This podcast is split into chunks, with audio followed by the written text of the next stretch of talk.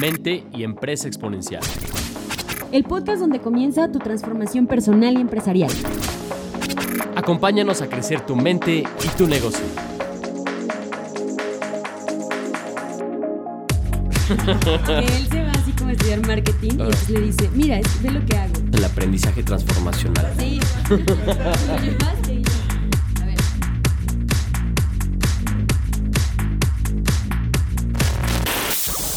Bienvenidos a Capital Emprendedor. Mi nombre es Laura Cortés. Mi nombre es Alejandro Valdés y nosotros en Innovarte y en Capital Emprendedor ayudamos a los dueños de negocio, a los empresarios, a que puedan profesionalizar su negocio y multiplicar su libertad. Y en cada capítulo de Capital Emprendedor nos interesa llevarte contenido que a ti, dueño de negocio, te pueda ayudar a crecer en tu empresa. Por eso el tema que escogimos el día de hoy es muy importante.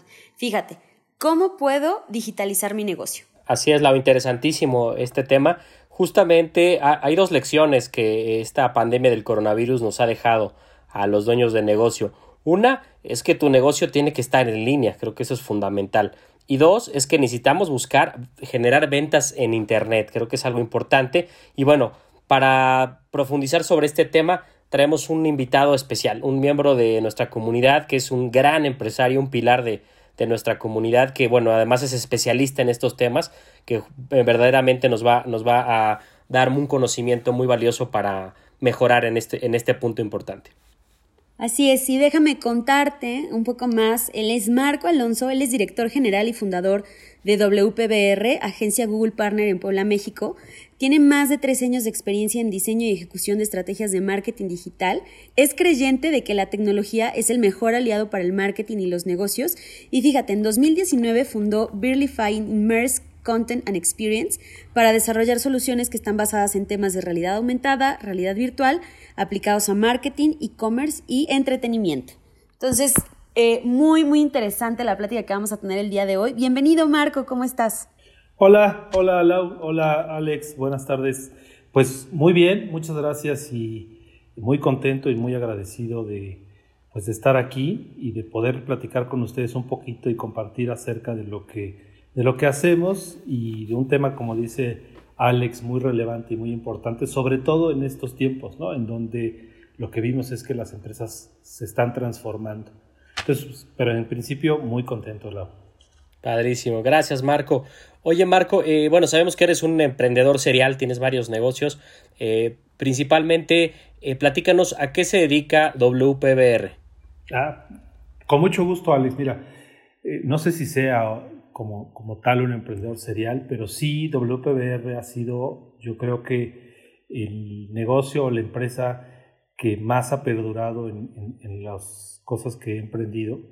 Eh, WPBR es una agencia de marketing digital, esa es su esencia. ¿Qué hace una agencia de marketing digital? Pues tratar de aprovechar los, eh, las herramientas tecnológicas, los medios digitales, en beneficio de una marca o una organización para que pueda alcanzar finalmente sus objetivos. Entonces, WPBR es una agencia de marketing digital em, fundada en el 2012 y empezamos pues ofreciendo servicios de Google, eh, en aquel tiempo Google AdWords, hoy Google Ads, y somos una agencia Google Partner con insignia, lo que eso significa es que eh, pues Google nos ha dado un sello de confianza para, con base en nuestra experiencia en la administración de campañas de Google.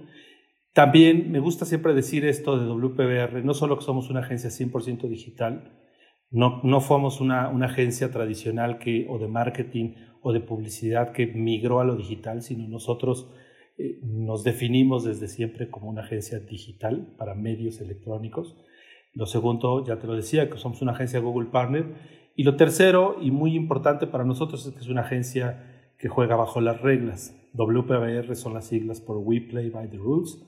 Y lo que esto implica es que eh, pues todo el equipo que trabaja con nosotros, 23 personas, está perfectamente enterado y en conocimiento de todas las características políticas, reglas limitantes de las plataformas y las aprovechamos en beneficio de nuestros clientes jugamos bajo las reglas significa eso, que vamos a eh, siempre mantener nuestros servicios en los límites de los, lo, que nos permita cada una de las plataformas. A grandes rasgos eso hacemos.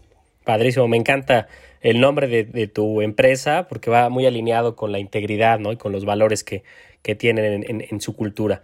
Eh, y bueno, obviamente una gran empresa y, eres un especialista en este tema. Así que eh, la primera pregunta, Marco, es, desde tu punto de vista, o sea, ¿qué cambios y tendencias consideras que llegaron a partir de esta pandemia y llegaron para quedarse? Uy, yo creo que es una pregunta muy, o con muchas respuestas, pero si nos concentráramos en lo que está cambiando para las empresas, yo creo que es la forma en la que se está acercando a sus clientes. Eh, si bien Internet desde 15 años, yo creo 10, 15 años a la fecha, pues había tomado un lugar preponderante en la decisión de compra de los usuarios, hoy, sin duda, es la fuente de información sobre un producto o un servicio y en muchos casos la fuente de adquisición de esos productos o servicios. Es decir, con la pandemia o con los cambios que vivimos en el 2020, pues yo creo que las marcas empezaron a dar cuenta de que el público no solo estaba cambiando, sino que estaba obligándose a cambiar, a encontrar información en Internet, a buscar cuál era su mejor opción de compra e incluso adquirir. Entonces, en términos de cómo las marcas están, em, digamos, acercándose a sus consumidores, yo creo que ese es el cambio fundamental de la pandemia. Por supuesto, y aquí permíteme decir, creo que ha habido cambios todavía más eh, radicales en, otras cosas, las, las, emociones, el, el manejo del estrés, por supuesto, pero definitivamente en la parte comercial y de marketing, esto es yo creo que el cambio más importante. Sí, me, encanta esto que mencionas, Marco, que quizá antes de, de, la pandemia, pues el Internet obviamente cada vez ganaba más relevancia, pero a lo mejor para muchas empresas era, estaba en la periferia, ¿no? Hoy, como tú dices, está en el centro, o sea, está en el centro de, de la forma como te relacionas con los clientes y por eso es clave que empecemos a tener estrategias digitales. Y yo creo que una, una de las cosas que también pasaron a raíz de esta pandemia es que empezamos a escuchar mucho el tema de la digitalización, ¿no? Y que se vio acelerada en negocios y demás. Sin embargo, creo que algo bien importante que quisiéramos hoy que nos dejaras muy en claro es qué significa o en qué consiste realmente el digitalizar un negocio. Porque para algunos a lo mejor, pues hoy nos vimos en la necesidad de abrir una página en Facebook o de pronto pues interactuar más a través de nuestras redes sociales y eso a lo mejor creemos que ya es estar digitalizados. ¿Es, ¿Es esto? ¿Qué es entonces digitalizar un negocio? Pues muy interesante pregunta, Lau. Primero, yo creo que estamos hablando en términos de la transformación digital. Eh, hace ratito mencionaba que, por ejemplo, nosotros fuimos, somos una agencia que se define como una agencia digital. Todos nuestros procesos ya eran digitales. Eh, nuestra infraestructura, nuestra red de contactos, nuestra, nuestra proveeduría, Google, Facebook, etcétera, pues son medios digitales. Pero cuando hablamos de transformación, estamos hablando de un negocio que tradicionalmente estaba fuera de línea y que hoy en día está empezando a transformar procesos o integrar mejoras en sus procesos que implican un grado de digitalización. Entonces, lo que, lo que yo veo hoy es que aceleramos este proceso de transformación digital. Muchas empresas que, como decías Alex, pues se lo planteaban en un horizonte, pero seguían trabajando pues hasta en una oficina. Hoy se vieron, o, recientemente se vieron eh, ante la necesidad de, pues nadie puede ir a la oficina y entonces hay que integrar un modelo de comunicación más formal que el WhatsApp este, para resolver la comunicación con nuestros clientes y con nuestros colaboradores. Y entonces, al integrar herramientas de comunicación interna, por ejemplo, pues ya estamos hablando de que se empieza a digitalizar. Pero creo que lo, fundamental es, si cambio un proceso que antes sucedía de manera eh, análoga, por así definirlo, y que hoy significa que integra un grado de tecnología, de comunicaciones, de presencia en medios digitales, ya estamos hablando de que se está transformando digitalmente. Em, hay primeros pasos, por supuesto, ¿no? y yo creo que hoy en día es muy difícil que una empresa se aísle totalmente de la escena digital. Eh, insisto, no solo post pandemia, sino pre pandemia, ya, ya, ya había mucha, eh, mucha oportunidad para mejorar comunicación, em, accesibilidad a sus productos a través de medios online. Entonces, pero por algo tienes que empezar. Definitivamente, unos primeros pasos serán, eh, pues, tener una presencia en redes sociales. Me, me, me, llama mucho la atención cómo algunas empresas, sobre todo antes, decían, es que yo todavía no decido entrar a redes sociales. Eso no lo decides tú. Si ya eres un jugador en el mercado, el que decidió que ya estás en redes sociales es tu cliente, porque probablemente alguien fue y hizo un comentario en un grupo de Facebook eh, mencionándote, y probablemente tú ni siquiera tenías una página. O alguien publicó algo en un tweet diciendo, ¿quién me recomienda tal o cual servicio? Y alguien lo comentó y, y recomendó a una empresa. Esa empresa probablemente ni siquiera estaba en redes sociales. No decidió o no deciden las empresas en qué momento entran o no. Lo deciden sus usuarios y sus clientes. Pero por algo hay que empezar, definitivamente tener cierta presencia básica en redes sociales, tener un sitio web, pero sobre todo tener procesos que integran tecnología y medios digitales. Yo creo que ahí empezamos a hablar de que está dando pasos hacia la digitalización. Por supuesto, no ha llegado al punto de digitalizarse 100% por tener una página web. Em, hay ejemplos, yo creo que eh, algunos de nosotros hemos consumido algunos productos de, pues no sé, o servicios como pedir en línea comida o, una de estas aplicaciones. Esas aplicaciones yo diría que son 100% digitales o esos negocios son 100% digitales. Eh, aún así necesitan para algunos eh, procesos finales la, la, parte análoga. Tú puedes pedir la comida, puedes pedir pagar en línea, etcétera, pero pues alguien te la tiene que traer, ¿no? Entonces, eh, aún, aún en, esos, en ese tipo de negocios no hay una 100% digitalización de todo el proceso. Pero, pero sí creo que hay que empezar en algo. Oye, y entonces eh, una pregunta es, ¿todos los negocios entonces deben digitalizarse o cuáles sí o cuáles no? O sea, porque a lo mejor también he escuchado cosas que dicen, bueno, es que en mi mercado no es necesario, ¿no? O sea, como dices, en mi, mercado no es necesario las redes sociales. Sí dices, hay que tener cierta presencia, pero entonces, ¿todos los negocios, cualquier negocio debe digitalizarse? Creo que esa es una pregunta con, con cierta complejidad, ¿no? Yo pienso que sí, pero no nos damos cuenta. Y también dependerá de qué tan flexible sea nuestra definición de se digitaliza o no se digitaliza. Pero hoy en día hasta un negocio de abastecimiento de frutas y verduras por mayoreo, una central de abastos, imaginemos algo así, pues se comunica con sus colaboradores, se comunica con, sus, este, con algunos de sus clientes, se, comunica probablemente con sus proveedores, pues a través de un grupo, un mensaje en WhatsApp.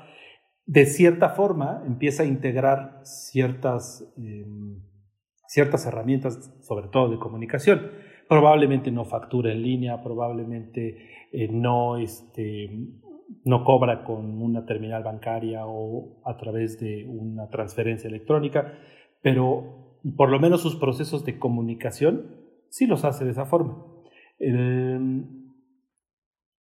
todos los negocios deberían digitalizarse, yo creo que hacia allá vamos, y no sé si sea un absoluto, es decir, me digitalizo o no me digitalizo, sino en cierta medida o en cierto grado me voy digitalizando. Algunas cosas, algunos procesos los voy a terminar haciendo de manera análoga, la producción misma, pero sí voy a estar integrando pues otros procesos, el abastecimiento, la, eh, comercialización, el mercadeo, em, el control, pero la producción probablemente la sigamos o la, necesariamente la sigamos haciendo. E incluso esa producción probablemente tenga un grado de eh, digitalización eh, para medir tiempos, movimientos. Claro, no solamente se ve, digamos, a la parte exterior, ¿no? Que normalmente pensamos que teniendo redes sociales ya estás digitalizado, pero bien dices, o sea, quizá tiene que ver la manera como hoy se comunica el equipo de trabajo, quizá tiene que ver con la manera como hoy compra ciertos insumos y bien dices, no solamente es de frente a tu comprador, a tu usuario final, sino también de pronto internamente puedes estar ya hasta cierto grado digitalizado y eso es lo interesante de ver que el negocio, pues poco a poco, tiene que ir subiéndose a la manera como hoy se mueve el mundo, ¿no? Definitivamente, ¿no? O sea, insisto, yo creo que no hay un, ya estoy de este lado, entonces como si fuera una tabla y después de cierto nivel ya estoy 100% digitalizado. Y, no, yo creo que hay muchos grados de digitalización y en muchos procesos, porque ustedes mejor que yo lo saben, una empresa, una organización tiene múltiples actividades, procesos, eh, stakeholders y, algunos de esos pueden ser más susceptibles que otros pues, de integrar procesos digitalizados o, herramientas digitales. Oye, em, Marco, y digamos, poniendo un ejemplo, que soy empresario y tengo una empresa de, eh, comercialización de equipo de protección personal, ¿no? Vendo eh, zapatos de protección, lentes, ¿no? Eh, obviamente la pandemia, bueno, tuvo que hacer muchos cambios. Yo vendía todo a través de punto de venta llega la pandemia, cierro. Este, ahí, por ejemplo, ¿qué, ¿qué, consejo le darías a este empresario que dice, híjole, se me bajaron las ventas porque tuve que cerrar mi punto de venta, este, a mi equipo lo mandé a home office, o sea, como cuál sería como el, de dónde tendría que empezar desde tu punto de vista para empezar a digitalizar su negocio? Fíjate, Alex, que yo normalmente parto de tres pilares.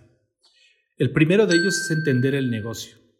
Eh, cualquier negocio, sea una vidriería, un abastecedor de eh, equipo de protección personal, eh, zapaterías, el negocio que ustedes puedan pensar, necesita entenderse cuál es su esencia, ¿no? qué es lo que realmente está ofreciendo al mercado, más allá de sus productos y de sus ventajas competitivas, qué lo define como un negocio. Una vez definido o conocido eso, tenemos que conocer el segundo pilar, que es a nuestro público. El público, ¿en dónde está? ¿Quiénes son esos grupos de interés a los cuales me interesa alcanzar? Y entonces, normalmente nosotros definimos esto en primero un, primer nivel de grupos de interés. Oye, me interesan eh, jefes de mantenimiento, en el caso que me estás platicando, jefes de mantenimiento de empresas medianas. Dos, eh, personal técnico. A lo mejor es alguien que va para sí mismo comprar su par de zapatos o de botas con, casco o su chaleco, Y el primero que mencionaba, el de los, los jefes de mantenimiento, a lo mejor van a comprar pues 50 chalecos de un jalón. Entonces tengo dos grupos de interés y podría tener tres, cuatro, no hay una, no hay una eh, un límite realmente. Pero tengo esos dos grupos de interés. Y después de esos dos grupos de interés, lo recomendable es definir dos o tres personas pertenecientes a cada grupo de interés. Y este ejercicio es muy importante porque si el ejemplo que me compartes, primero entiende cuál es su negocio, qué es lo que vende, a lo mejor vende eh, calidad o, no sé, supongo que hay algunas normas técnicas que este negocio cumple, ¿no? La resistencia de sus materiales inflamables es de tal, o el, peso que pueden resistir estas botas es de tal. Este, una vez definido eso, si se da el tiempo de identificar a su público, pero sobre todo a las personas que conforman ese público, que eh, María es eh, guardia de seguridad y que pues compra para sí misma un par de botas o un, chaleco, tiene un racional distinto en su adquisición y un comportamiento distinto que la jefa o el jefe de mantenimiento. Ellos dicen su, su mayor motivador quizás sea la relación precio-calidad.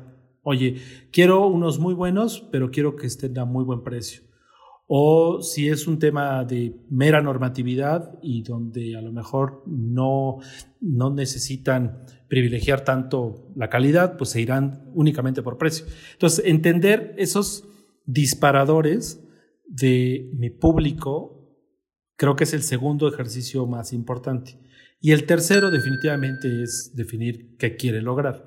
Quiere que lo conozcan, quiere que eh, ahora este, comunicar a su público que ya no tiene una tienda física y que ahora lo puede pedir, no sé, por WhatsApp o en una tienda en, línea, o quiere alcanzar a personas que nunca se enteraron que tuvo una tienda física y que ahora pueden ir a una página web a, comprar o a conocer sus productos. Entonces, definir qué es lo que quiero hacer. Esas tres cosas. ¿Quién soy como negocio? ¿A quién estoy intentando alcanzar? ¿Y qué quiero lograr? Cuando tengo esas tres cosas claras, yo puedo definir no solo qué medios voy a, a, ubicar. Las personas me van a decir, oye, esta guardia de seguridad o esta jefa de mantenimiento están en LinkedIn o están en Facebook o están en Google haciendo este tipo de búsquedas, sino también me van a decir qué los motiva a comprar. Decía el precio, decía la calidad, etc. Entonces, entender esas tres cosas, yo creo que, y hasta aquí no hemos hablado absolutamente de eh, si abre uno una página, hemos hablado del fundamental del negocio, que es quién me compra, qué le ofrezco y qué quiero lograr. Eso sería lo, lo primerito. Y herramientas pues hay muchísimas. Pero desde ahí ya puedo partir a decir, ok, necesito que la gente que me compraba ahora conozca que yo ya no vendo en la tienda física, sino puede ir a la página web. Entonces, a lo mejor una campaña de, de email marketing. O quiero conseguir a nuevas personas, pues a lo mejor voy a LinkedIn y uso anuncios. O Facebook o Instagram y uso anuncios. Entonces, la mezcla de las ah, cosas que voy a hacer en digital van a partir de esos tres pilares. mi recomendación es esa, regresar a esos pilares. está, está, increíble, son cuatro pasos que creo que es el fundamento, ¿no? Si entiendes eso, pues ahora sí que ya defines el, el, el, cómo, cómo si utilizas un e-commerce, ¿no? O una campaña de Google Ads, o sea, creo que entendiendo bien estos cuatro pilares, de ahí surgen todas las respuestas para empezar a digitalizar tu negocio. Totalmente. Y algo bien importante, Alex Lau, es, una vez reconociendo eso, no va a pasar nada si el empresario o el dueño de este negocio no se da cuenta que el mundo pues está cambiando, que la accesibilidad a productos y servicios o por lo menos a la información sobre esos productos y servicios pues está disponible en un par de clics y entonces ganarse lo que Google le llama el momento cero de la verdad es sumamente importante. Este momento cero de la verdad es cuando alguien tiene una necesidad, una curiosidad, un deseo, acude a medios electrónicos sobre todo, a digitales, a resolverlas y entonces pregunta a un grupo en Facebook, pregunta al buscador, eh, googlea algo, visita una página y se empieza a conformar un criterio antes de estar frente al producto.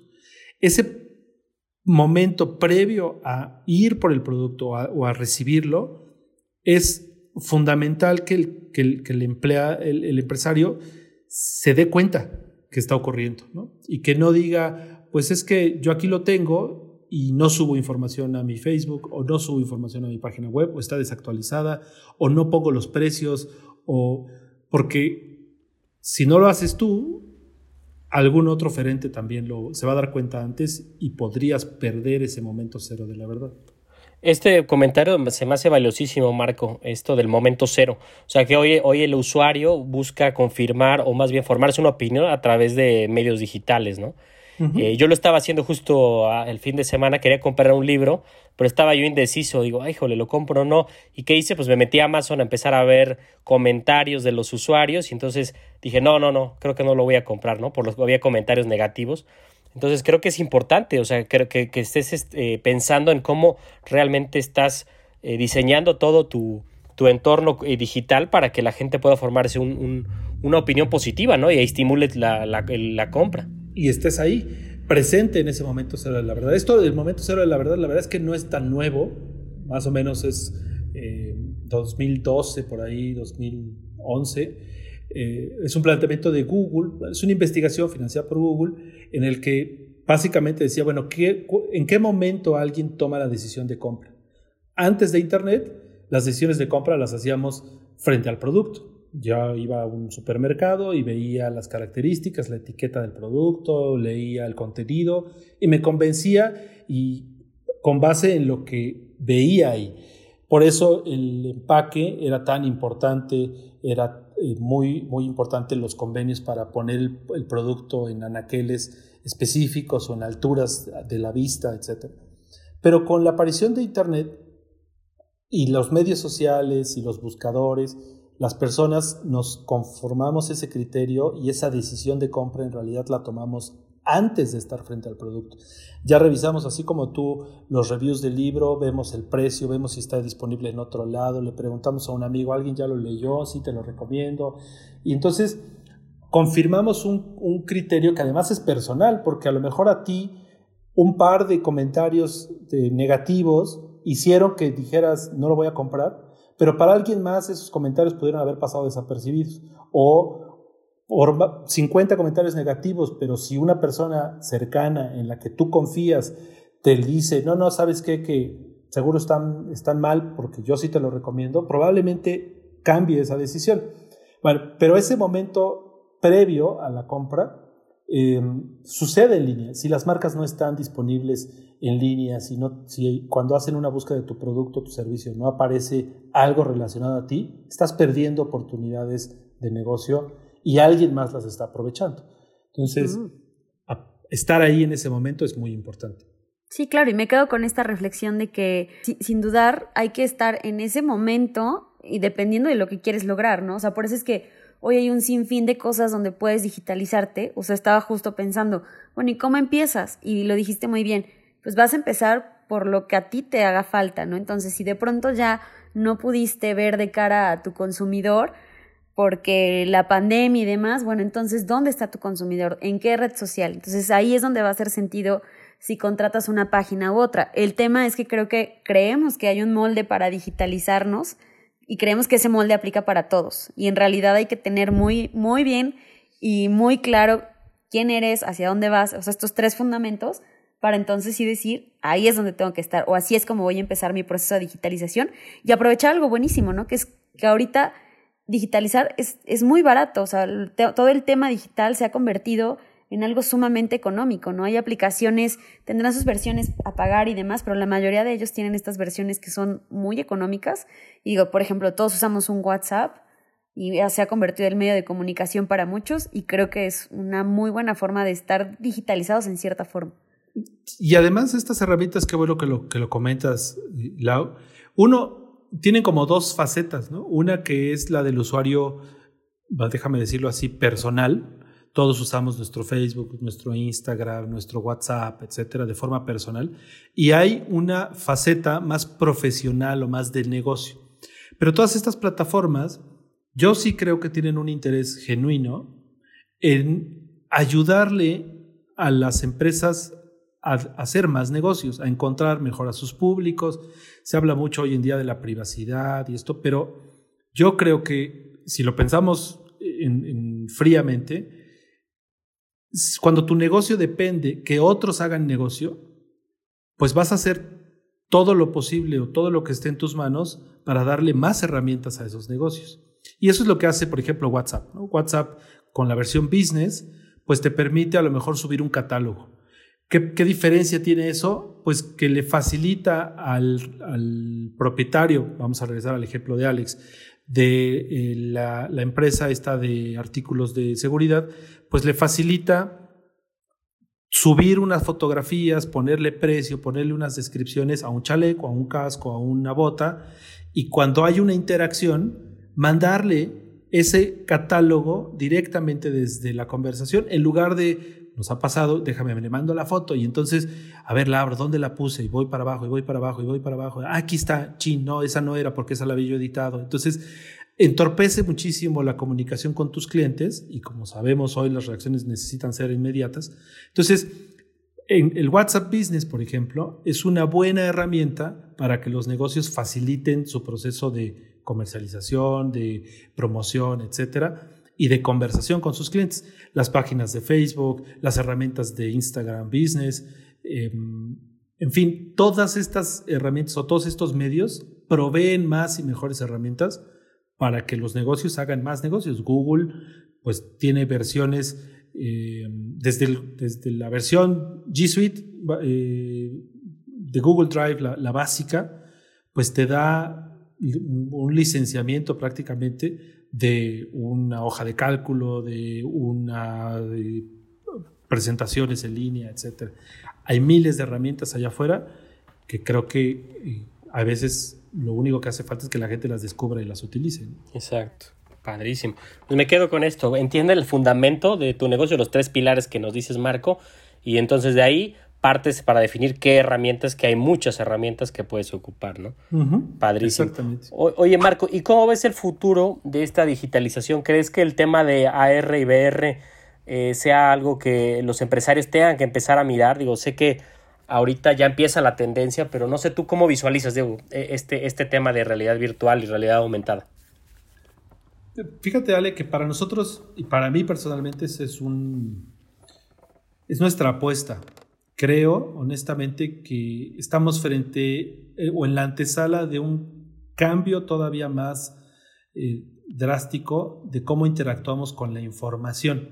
Hoy en día interactuamos a través de una pantalla, interactuamos a través de un teclado, pero estamos a punto con todo esto de lo que llaman una cosa que le denominan el cómputo espacial, eh, estamos a punto de entrar a una forma de interacción no nueva, porque la realidad virtual ha estado desde décadas, pero sí mucho más democratizada hoy en día, mucho más accesible. Eh, estamos a punto de entrar a una era en donde las interacciones con la información y esa información puede ser representada en un juego, en un avatar, en un, eh, en un producto, va a ser a través de estas tecnologías inmersivas. Entonces, eh, sí creo que los negocios que están, sobre todo más competidos, hoy tienen en la realidad aumentada y en la realidad virtual una oportunidad para acercarse mejor a sus clientes y resolverle mejor sus dudas. Déjame ponerte este ejemplo. Tenemos, por ejemplo, ropa. Oye, si bien la ropa es uno de los Em, de, las verticales que mejor se ha adaptado al tema de la compra en línea. Las personas seguimos teniendo dudas de cómo será, cómo se verá, eh, no me la puedo probar, pero bueno, la, hemos resuelto hasta ahora con, pues la devuelvo y listo. Con realidad virtual y realidad aumentada, sobre todo, podemos ver un modelo de la ropa gerarlo, acercarme, ver su detalle, ver que atrás tiene, no sé, un estampado distinto que la parte de adelante. Y con tecnologías similares, por ejemplo, con Snapchat, hoy podemos hacer un filtro que hace un, seguimiento de todo el cuerpo y puedo posicionar una prenda sobre el cuerpo. Por supuesto que no calcula que me entalle perfectamente, pero sí me da una sensación de el color, de la textura, de la caída. Y entonces, con una cámara, un Snapchat que las personas, algunas lo usan regularmente, con un filtro como lo que normalmente utilizamos en un Instagram, ahora me puedo probar ropa y puedo, puedo ver, si bien no la puedo palpar, puedo tener una sensación distinta al ponérmela. Entonces, las empresas que están en un entorno muy competido estas tecnologías sí les permiten acercarse mejor a sus públicos y resolverle mejor sus dudas. Eh, imaginemos una agencia de autos, por ejemplo. Las agencias de autos, nosotros desarrollamos una agencia virtual en donde la agencia, en lugar de invertir millones y millones o cientos de millones de pesos en una instalación, donde tengan que entrar además un inventario de 20 vehículos y cada vehículo ponerle colores distintos, con realidad virtual o aumentada, podríamos estar presentándole o podemos presentarle todas las versiones de los vehículos con un dispositivo en el cual las personas sienten que están ahí. Pueden al mismo tiempo hablar por, eh, o comunicarse en tiempo real con un vendedor virtual que no está en la misma sala que ellos. Entonces, las posibilidades de la realidad virtual y, aumentada yo creo que son infinitas. Para e-commerce son tremendamente ventajosas y, le permite al usuario experimentar el producto. Hemos hecho albercas, por ejemplo, en donde imagínate decir, ¿cómo se va a ver la alberca en mi, en mi patio? ¿Me va a caber o no, o la pongo orientada así u orientada allá.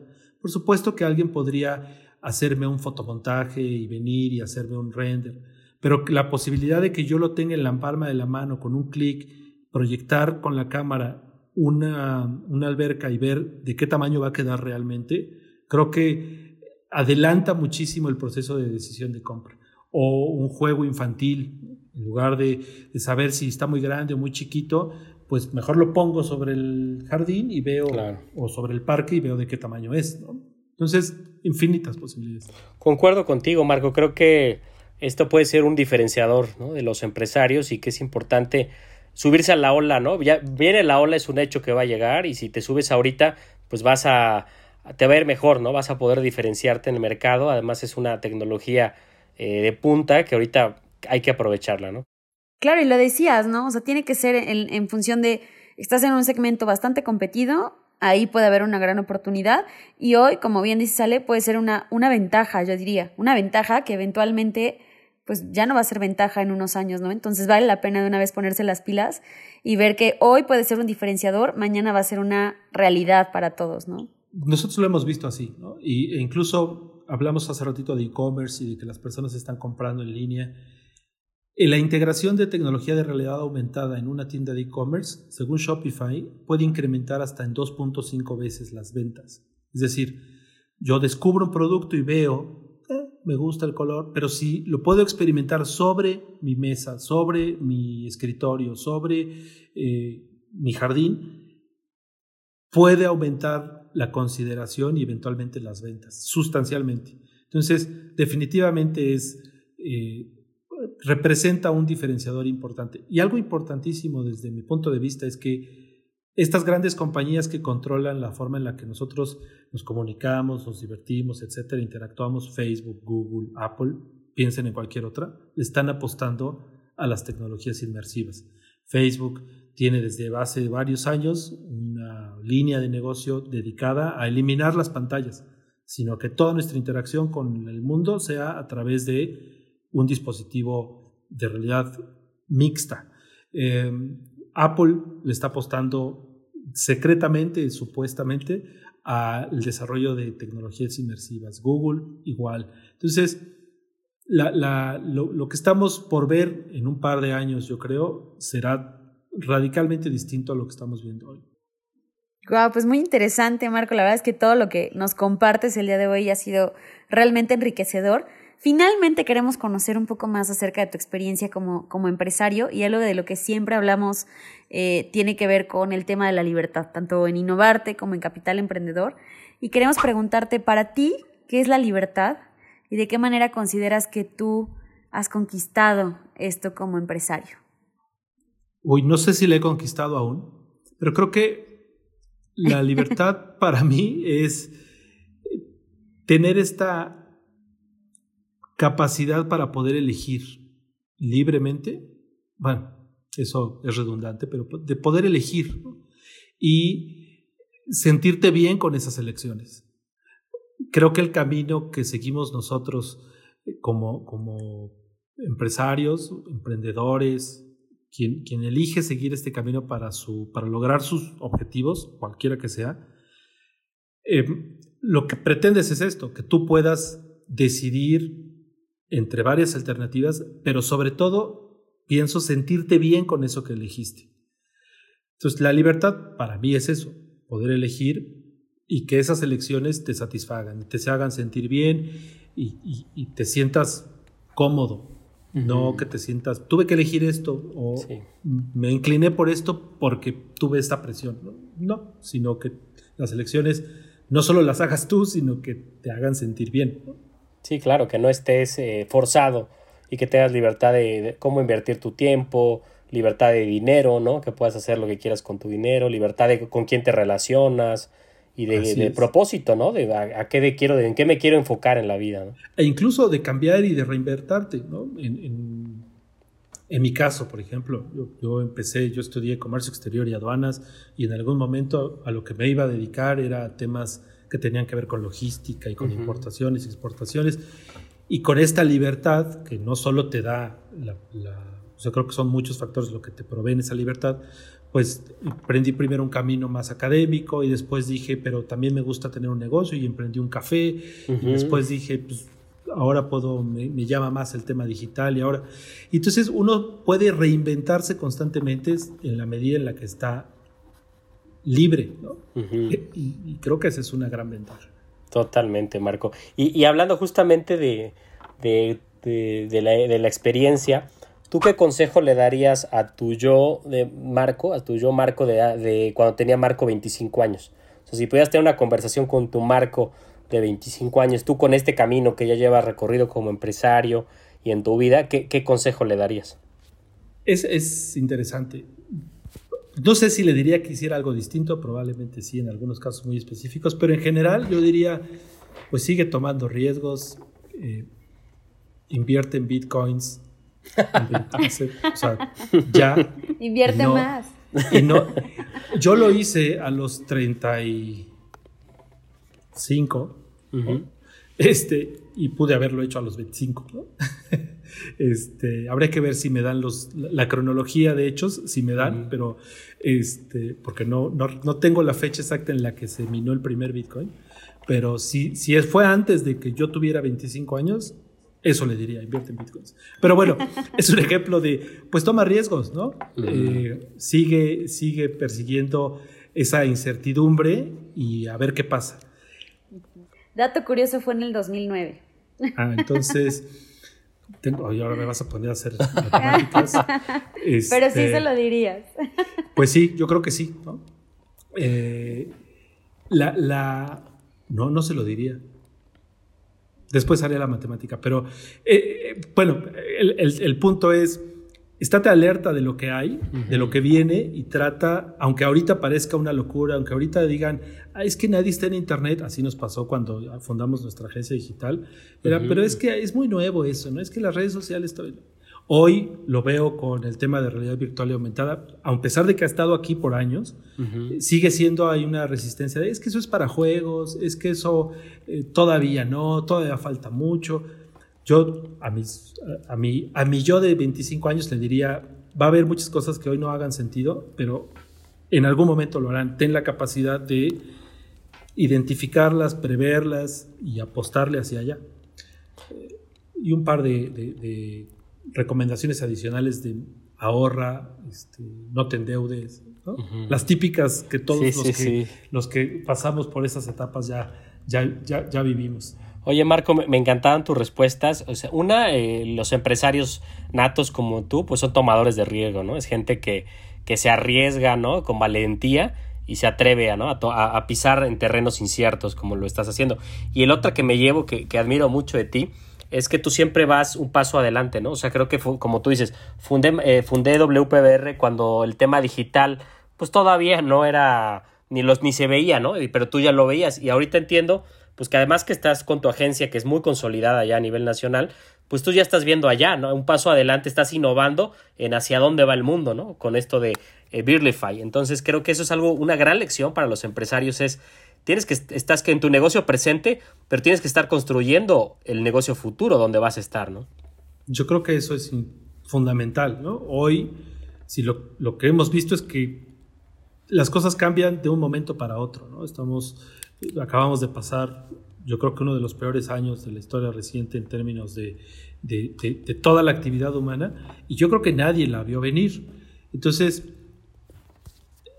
no podemos pensar como tiempo atrás quizás nuestros padres o nuestros abuelos o los abuelos de muchos de los que nos puedan escuchar, pues que decían, oye, construimos un imperio de esto, pero haciendo lo mismo 100 años, ¿no? Y qué bueno que haya empresas ahora que tienen ese legado, pero yo creo que hoy las empresas tienen ciclos más cortos y entonces hay que estar viendo, se acabó este ciclo y empezamos en el otro y en el otro y en el otro. Si no, pues simplemente te estancas, ¿no? Por eso decíamos, el mundo antes era lineal, ahora es exponencial, ¿no? Ahora va mucho más rápido y la fórmula tiene que ser diferente. Y siguiendo con las recomendaciones, Marco, ¿algún, ¿algún libro que nos recomiendes? O sea, la, pregunta sería, si hay algún libro o película que te puedas llevar, ¿no? A una isla desierta, ¿cuál, sería? uno que no haya leído para que... Pero no, a mí me gusta mucho, empieza con el porqué de, de Simon Sinek y creo, creo, creo que es muy acotador, no, no sé si revelador, pero, pero por lo menos te dice, a ver, este eres tú y, y también tienes un porqué y así las empresas. Entonces, me, me, parece que es un libro muy, muy acotador, así lo diría, como que te ayuda a focalizarte, sobre todo los que nos estamos dedicando a este tema. Me, me gusta y esa es una recomendación lo empacaría para una isla desierta, probablemente, aunque después diría, ya lo leí. ¿no? Pero sí, yo creo que es, o alguno de ellos. Buenísimo. Muy buen, muy buen libro. Simon Sinek empieza por el porque Start with Why. Muy bien. Uh -huh. y, y, la última pregunta que tenemos para ti es eh, un mensaje, si pudieras ponerlo en un espectacular, el más grande, donde todo el mundo lo viera, ¿cuál sería el mensaje que Marco Alonso podría, pondría? Y con esto... Cerremos. Hacia el mundo, ¿no? Un mensaje hacia el mundo. Primero lo pondría en un banner o en un pre-roll en YouTube o en un Facebook ad o en Instagram ad. Ya no lo pondría en un espectacular. Ya. Yeah. pero, pero sí, sí ese mensaje, no lo sé, pero creo que sería algo relacionado a hazlo. ¿no? Hazlo, por supuesto, haz tu tarea previa, investiga un poco, pero hazlo. Si no lo haces, estoy seguro que mucha gente está llena de, de, grandes ideas, de grandes anhelos, y que no los consiguió o no los materializó por no hacerlos. Lo peor que puede pasar es que no salga bien. Entonces, eh, pero ya lo habrías este, confirmado. Pero en una de esas sale bien y no solo te vas a realizar, ¿no? sino que a lo mejor eso que hiciste pues deja algo mucho mejor para alguien más o para muchas generaciones adicionales. Pues, hazlo, yo creo que pondría eso, hazlo. Buenísimo. Pues muchísimas gracias, Marco. Realmente ha sido una conversación muy, muy enriquecedora. Te agradecemos mucho que nos hayas acompañado en este, en este episodio. Finalmente, si alguien quiere contactarte, eh, tus datos, alguna página, algo seguramente digital que nos quieras compartir. Gracias, Laura. Pues wpbr.mx es nuestro sitio web. Eh, nos ayudan mucho si buscan agencia marketing digital y buscan WPBR. No le den clic a nada más. wpbr.mx. eh, y en pues, todas mis redes estoy como malonso21, malonso21. Ahí también nos encuentran WPBRMX. Esas son nuestras nuestros contactos. Excelente. Y si se sienten curiosos, igual tiene unos filtros padrísimos en Instagram. Entonces también supongo que los buscas como WPBR. MX. Pues ahí jugar con, con la mascota, ¿no? De, de WPBR, padrísimo. Ah, entonces. Sí, tenemos ahí algunos en la, en la pestañita de filtros de nuestra cuenta de Instagram de WPBRMX. Ahí hay muchos. Padrísimo, Marco. Pues la verdad es que fue una conversación eh, muy enriquecedora, muy divertida, muy eh, de mucho conocimiento. Gracias por compartirnos tu experiencia, tus consejos y pues te agradecemos mucho. Ojalá te puedan contactar la gente que nos escucha, que es, en verdad es una gran persona, un gran ser humano, un gran empresario y bueno, además eh, un especialista en estos temas digitales. Muchísimas gracias, Marco. Encantados, encantados, Lau. Eh, Alex, cuando, cuando amigos te invitan a platicar un poco, pues siempre es muy cómodo. Entonces, encantado de la vida y ojalá haya sido algo de valor para, para su audiencia. Desde luego que sí. Muchísimas gracias y recuerden seguirnos a través de nuestras redes sociales. Estamos como Innovarte, Transformación Humana y Empresarial en Facebook. Búscanos en LinkedIn, búscanos en Instagram y sigue escuchando más episodios de Capital Emprendedor. Hasta la próxima.